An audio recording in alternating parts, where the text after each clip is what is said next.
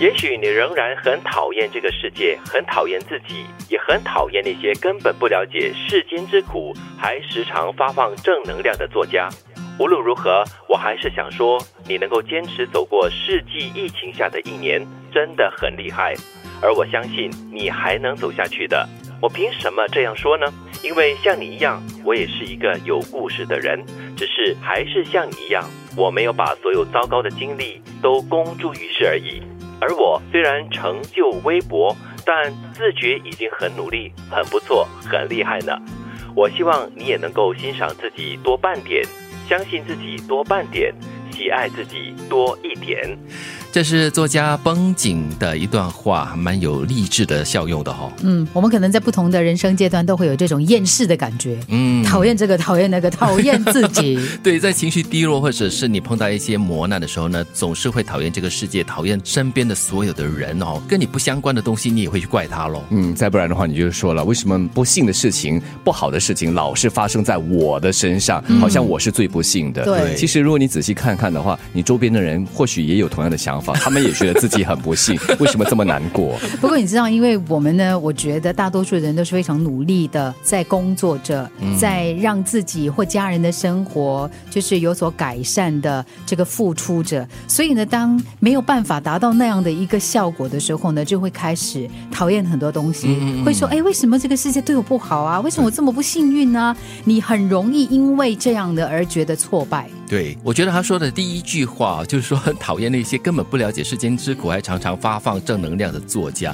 作为我们的职业哈，我们常常也在广播中，就是也发放一些正能量。然后有时候呃说多了，会可能有一些听众会觉得说，哎呀，你们都是空口说白话的，你没有经历过什么东西，凭什么这样子来发放正能量？要大家学习跟你一样的正向的面对一切的困难吗？不可能的。但是我们就像这个作家一样，我们当然也有一些你看不到的一些苦难啊，或者是一些愁苦的东西。每个人都有苦难，每个人都有他的低潮，但是呢，不需要去跟别人分享，更重要的是和人家分享正能量。所以不管他有没有这个底气哈，最重要的是他把一些乐观的正面的东西传达出去，感染别人。哎，不过过去的一年呢，我们大家共同经历的就是这个非常艰难的疫情之年嘛。嗯，所以呢，每个人的生活、工作各方面呢，都受到一定的影响的。所以我觉得这个时候你会看到很多人在很积极努力的调整自己，然后呢，也鼓励旁边的人。以前我听过一个励志作家，我就问他，我说：“哇，你哪来那么多正能量？”他说。从我的磨难当中去积累啊，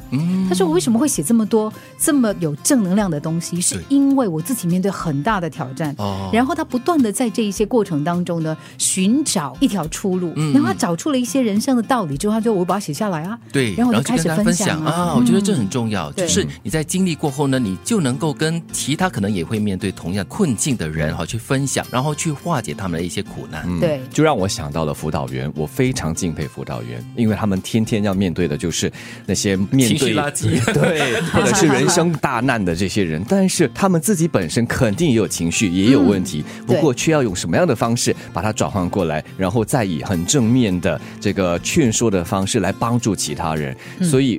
他们这方面的这个能量啊，是很值得我们呃敬佩的。这一整段话呢，我们一定要记得的是最后的这一句，嗯，能够欣赏自己多半点，相信自己多半点，然后再喜爱自己多一点。对，全部都是半点半点加起来呢，就是一点点，然后呢累积起来就很多的一种正能量了。也许你仍然很讨厌这个世界，很讨厌自己，也很讨厌那些根本不了解世间之苦，还时常发放正能量的作家。无论如何，我还是想说，你能够坚持走过世纪疫情下的一年，真的很厉害。而我相信你还能走下去的。我凭什么这样说呢？因为像你一样，我也是一个有故事的人，只是还是像你一样，我没有把所有糟糕的经历都公诸于世而已。而我虽然成就微薄，但自觉已经很努力，很不错，很厉害呢。我希望你也能够欣赏自己多半点。